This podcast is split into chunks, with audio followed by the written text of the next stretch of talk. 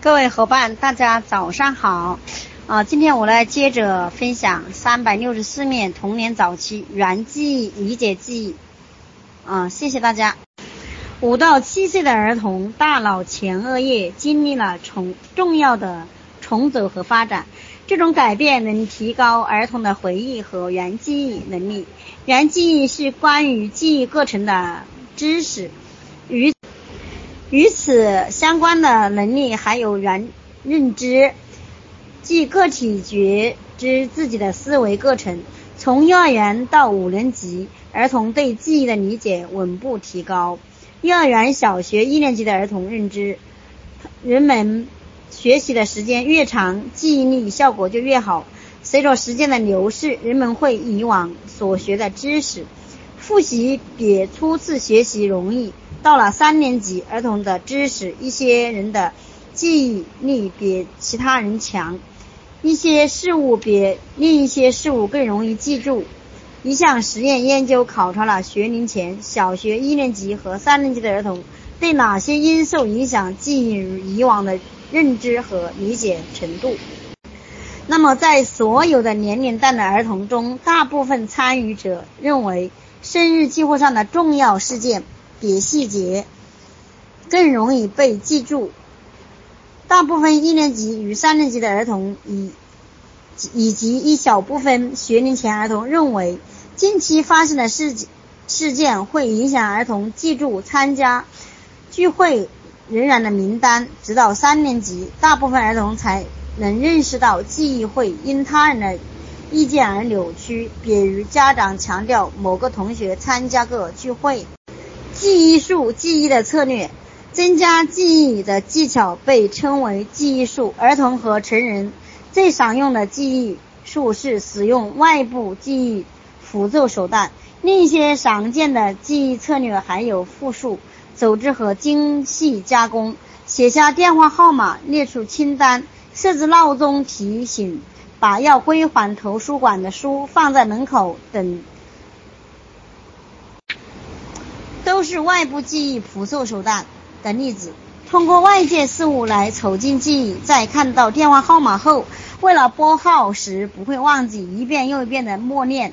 或有意识的重复，这是看到电话号码后，这是复述或有意重复的一种形式。组织是在头脑将信息进行归类，以及其便于记忆。在精细加工中，儿童将记忆条目、记忆条目与想象的场景或故事等其他事件相联系。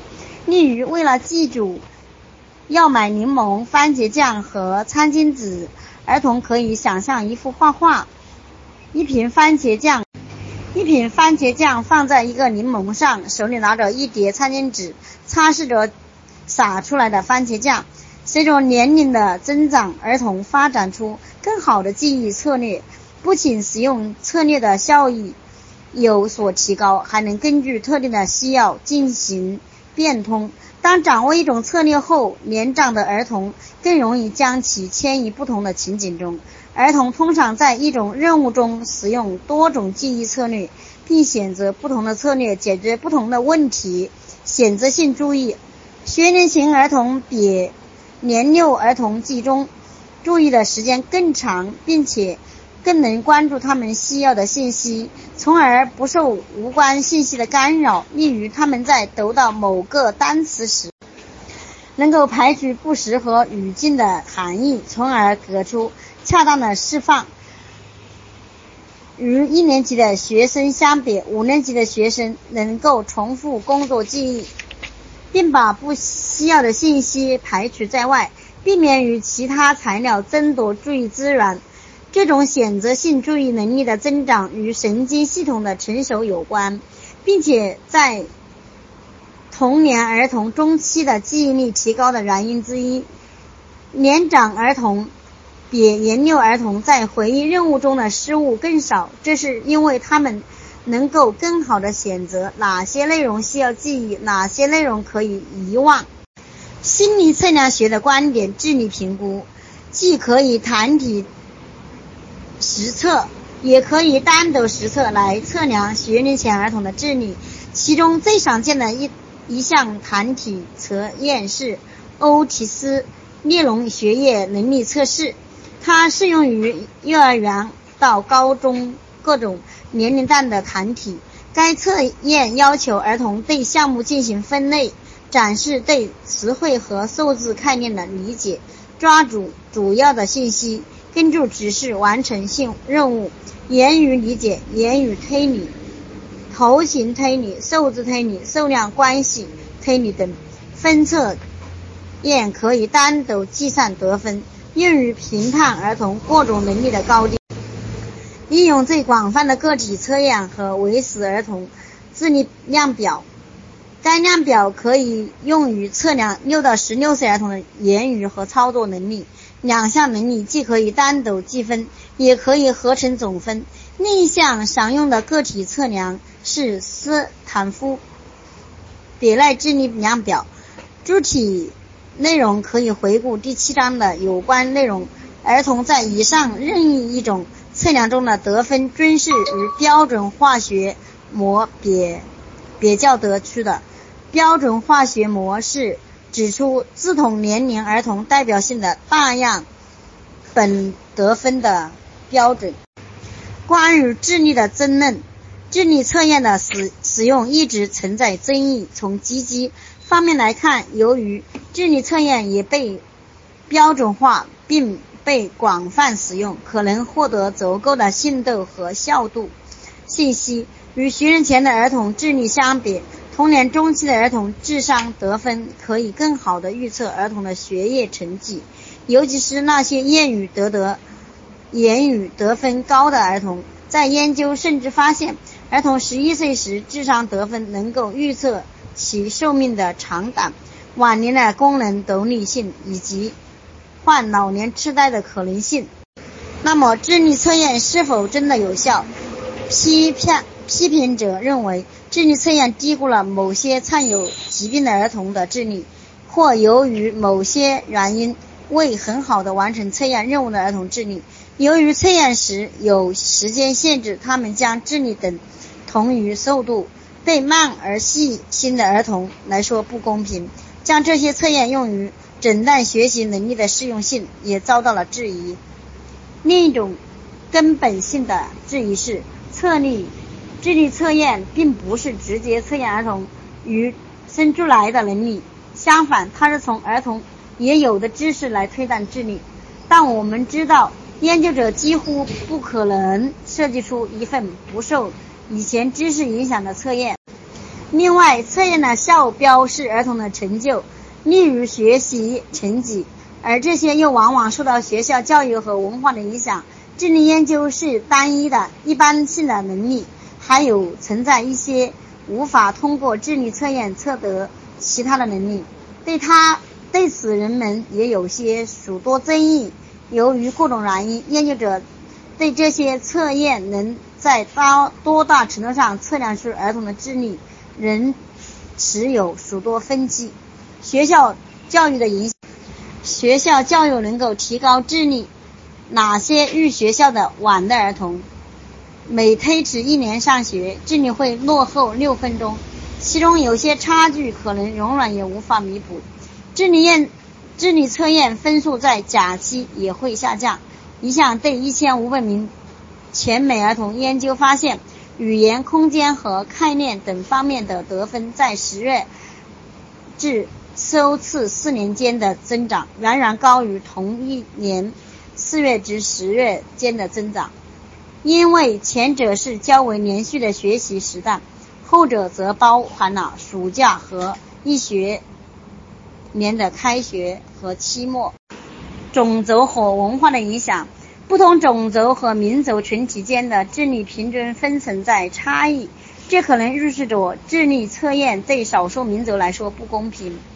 虽然某些非裔儿童的得分高于大部分白人，但以平均分数来看，历史上黑人儿童比白裔儿童低十五分，在学习成绩上也显著落后的与白人儿童。西班牙裔人儿童的。平均智力处于黑人与白人儿童的中间水平，他们得分也同样能测预测其学习成绩。虽然亚美裔美国儿童在学习成绩上往往高于其他种族的儿童，但他们智商并未显著高于其他儿童。这这也体现了智力测验预测力的局限性。接下来我们将会看到文化因素最能解释美裔儿童的学习成绩上的优异表现。如何解释不同种族的智商差异？虽然有证据表明，在在某个群体中，基因能够影响智力的个体差异，但在不同种族、文化或民族间，并没有关于遗传方面的直接证据。许多研究者将种族间的智力差异归结于环境不同的收入、营养、生活环境、健康水平。父母教养、早期照料、智力开发、学校教育、文化或其他诸如压迫、歧视等能够影响自尊、动机和学习成绩的环境因素。环境差异会影响上学的准备，从而影响测得到的智力和学习的成绩。基因的影响力也会因社会经济水平的不同而表现出差异。一项研究从出生开始追踪一三百一十九对双生子，结果表明，贫困家庭中七岁儿童的智商几乎不受基因的影响，影响主要是来自环境。对来自富裕家庭的儿童来说，情况与相反。换句话说，基因的影响在优越的环境中更为突出。当生活环境和教育机会改善后，黑人儿童与白人儿童在智商和成绩上的差距似乎缩小。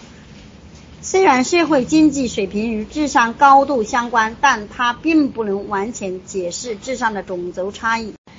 一些批评家将智商的种族差异归因于文化偏见。对某些文化群体而言，他们更加熟悉测验所用的词汇，回答问题所需要的信息或技能。这批这些批评家认为，智力测验建立在白人所主导的思维方式和语言基础上，使少数民族的儿童处于劣势。文化偏见也会影响测试过程。例如，一个儿童若来自强调群体和合作的文化，单调实则很可能会阻止他的发挥。虽然文化偏见可能会影响一部分儿童的表现，但对照研究显示，它并不是影响群体间智商总差异的主要因素。测验编制者或投射过建构迷津、物体并拼插、图片等不同。不需要使用语言的任务来记出不受文化影响的测验，即测验不包含与文化相关的内容，但是这样仍然不能完全消除文化的影响。编制者发现，要编制出符合不同文化群体共同经验的文化公平测验几乎是不可能的。斯滕伯格的认为，智力与文化紧密相连，在某种文化中。被视为聪明的行为，在另一种文化中可能被认为是愚蠢的。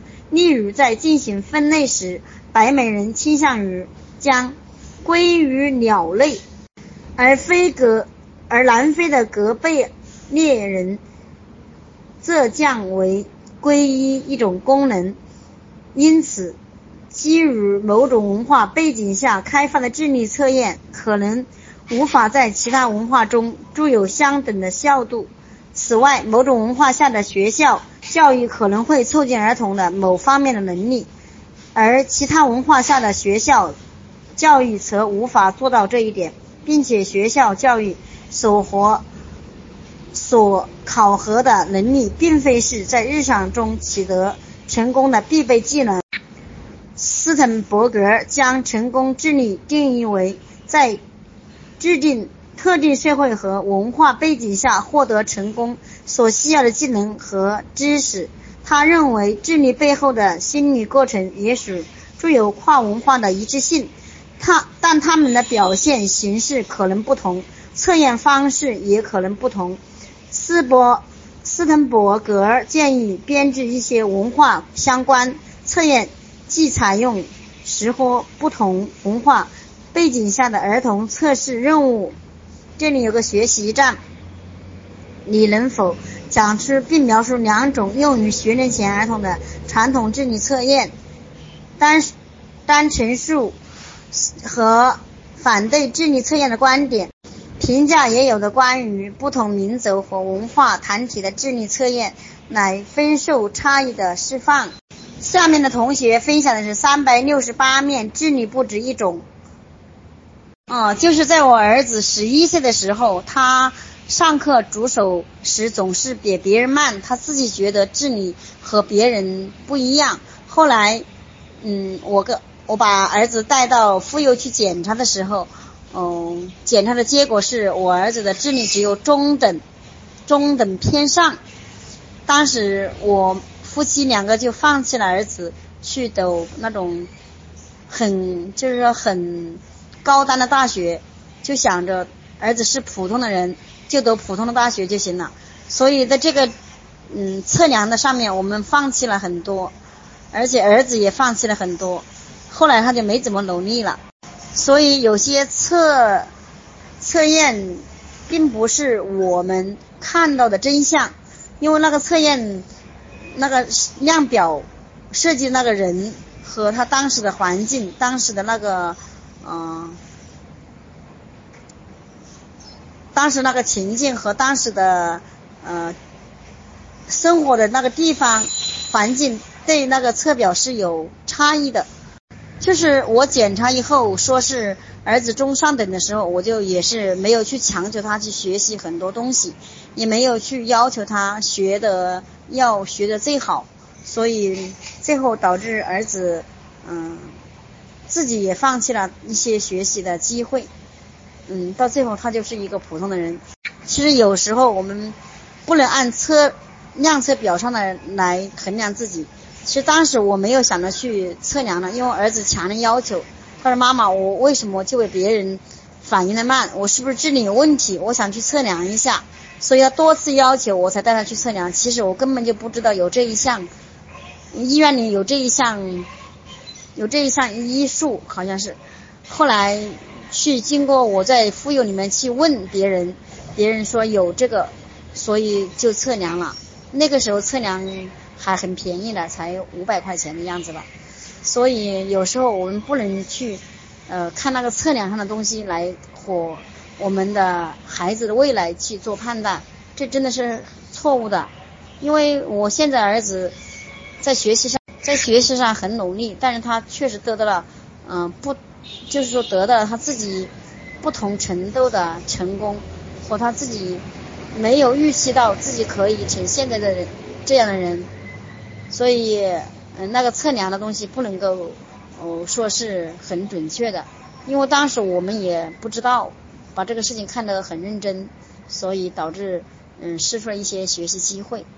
在这里，我要告诉大家的是，所有的测量和所有的，呃，智商，嗯，当前的决定不代表永久的决定。好，谢谢大家，这是我自己个人的分享。